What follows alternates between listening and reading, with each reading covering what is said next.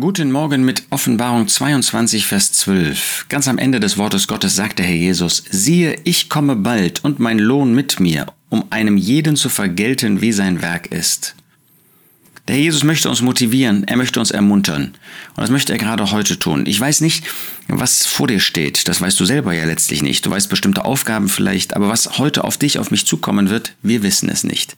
Aber wir wissen, dass da einer ist, der uns zuruft, dass da einer ist, der unsere Blicke zu sich wenden möchte, zu sich richten möchte.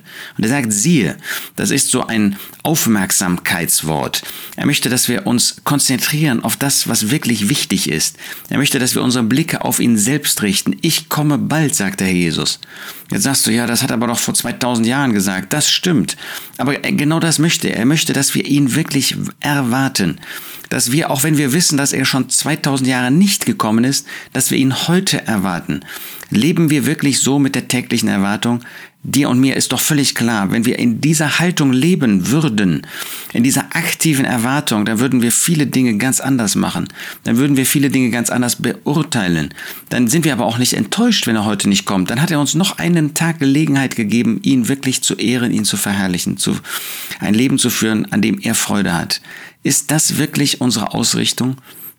Siehst du, wenn du ihn erwartest, dann wird das, was hier auf dieser Erde wichtig ist, dann wird das nicht mehr so wichtig sein für uns. Dann werden wir treu sein, weil wir ja für ihn leben wollen, weil wir dann auch ähm, ein Zeugnis sind für unsere Umgebung, für unsere Mitmenschen, gerade für diejenigen, die ungläubig sind, aber auch für solche, die gläubig sind, weil wir dann zeigen, wie ein Leben aussieht, das in der Erwartung des Herrn Jesus geführt wird.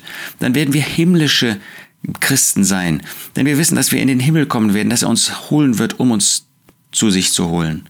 Ja, er wird Lohn mitbringen. Das ist gewaltig. Wir wollen nicht für Lohn arbeiten und doch motiviert er uns, dass er uns belohnen wird. Wenn wir auf ihn warten, wenn wir für ihn leben, wenn wir ihn verherrlichen, dann wird er uns belohnen, um einen jeden zu vergelten, wie sein Werk ist. Ja, wir müssen auch sagen, wenn wir nicht zu seiner Ehre leben, dann hat das auch Folgen dann wird das keinen Lohn geben, dann wird das Verlust sein. Aber er möchte uns motivieren, dass wir für ihn leben, dass wir wirklich diesen Lohn bekommen. Er möchte uns so gerne belohnen, er möchte dich belohnen.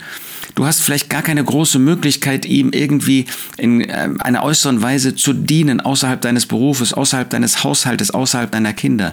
Aber er wird vergelten, er wird belohnen. Das möchte er tun, das wird er tun. Siehe, ich komme bald und mein Lohn mit mir, um einem jeden zu vergelten, wie sein Werk ist.